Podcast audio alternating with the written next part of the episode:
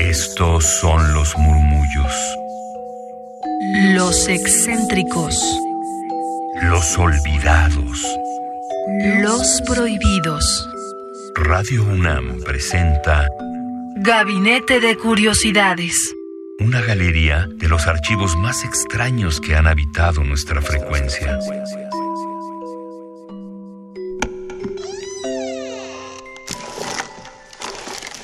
Experimentación sonora.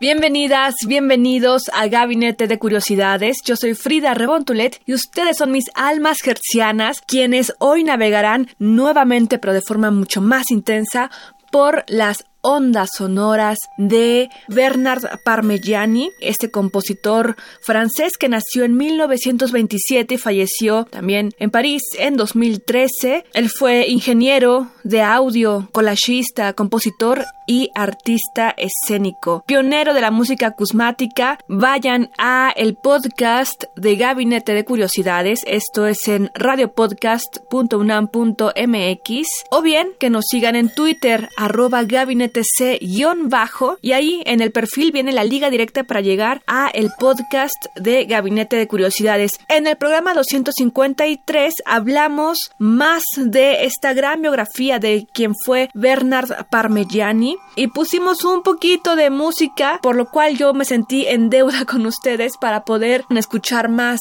esta pieza que es de una duración mayor a lo que dura este gabinete.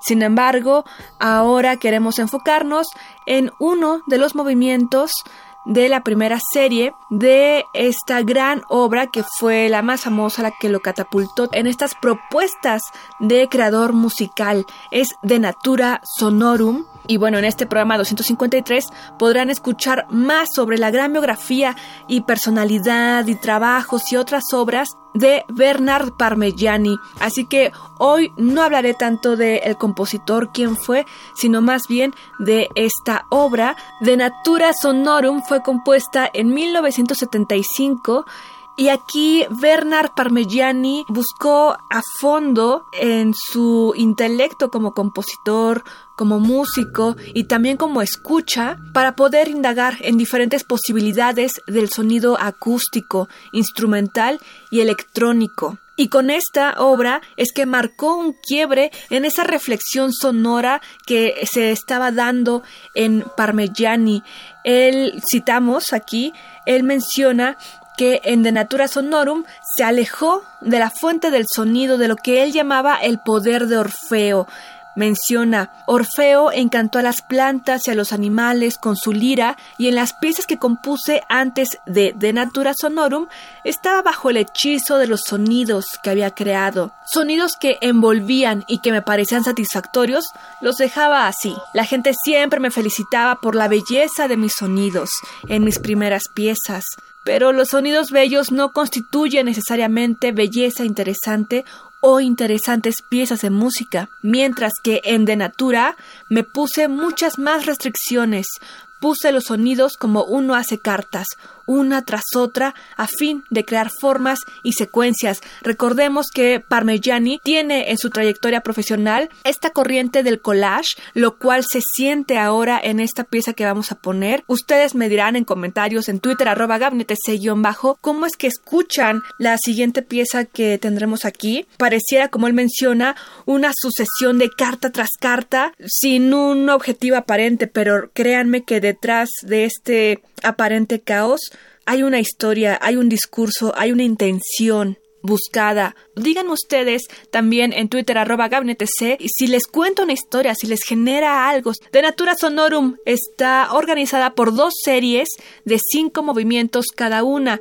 La primera serie tiene el movimiento 1 que es resonancias, luego los armónicos, que denomina geología sonora, estudios de la elasticidad, y la conjugación del timbre, estos nombres que, que pone, que aunque suenan un poco concretos, son bastante programáticos. y en la segunda serie también tenemos cinco movimientos. En esta segunda serie les diré los títulos en francés. El primero es Nature éphémère, el segundo es Matière Onduit, el tercero es On de el cuarto es Plein Edelier y el quinto es Poix contre Champ. En esta ocasión, pues el, espacio es bastante breve. Escucharemos este primer movimiento de la primera serie, Resonancias. Y prácticamente con esto me despido, solamente regresamos para dar cierre a este espacio Gabinete de Curiosidades y se quedan con este primer movimiento de la primera serie de De Natura Sonorum de el compositor francés Bernard Parmigiani.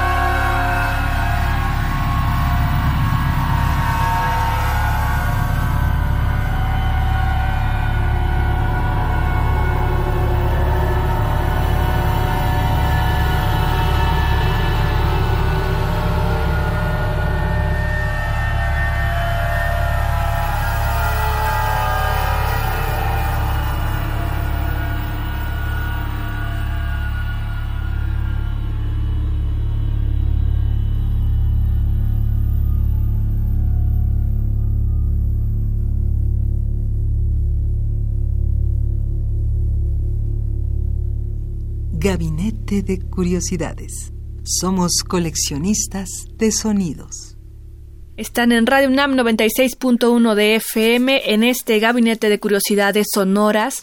Hoy tenemos una segunda entrega más adentrada a la escucha del primer movimiento de la primera serie de De Natura Sonorum de Bernard Parmigiani, una pieza compuesta en 1975 de este gran compositor francés Bernard Parmigiani, el cual rompió con el encanto de Orfeo, como él lo menciona, y hoy hemos podido disfrutar. Les invito a que sigan nuestra cuenta de Twitter, arroba gabinete bajo para que ahí tengan más detalles y también chequen la cuenta que los lleva a nuestro Spotify, donde alojamos las piezas que aquí hemos recomendado. Así como también la liga a nuestro podcast, donde pueden encontrar la primera entrega dedicada a este compositor Bernard Parmigiani, el programa 253 de Gabinete de Curiosidades, y ahí nos dedicamos a hablar más sobre la vida y obra de este Hoy particularmente queremos escuchar su obra. Así que es lo que hicimos hoy.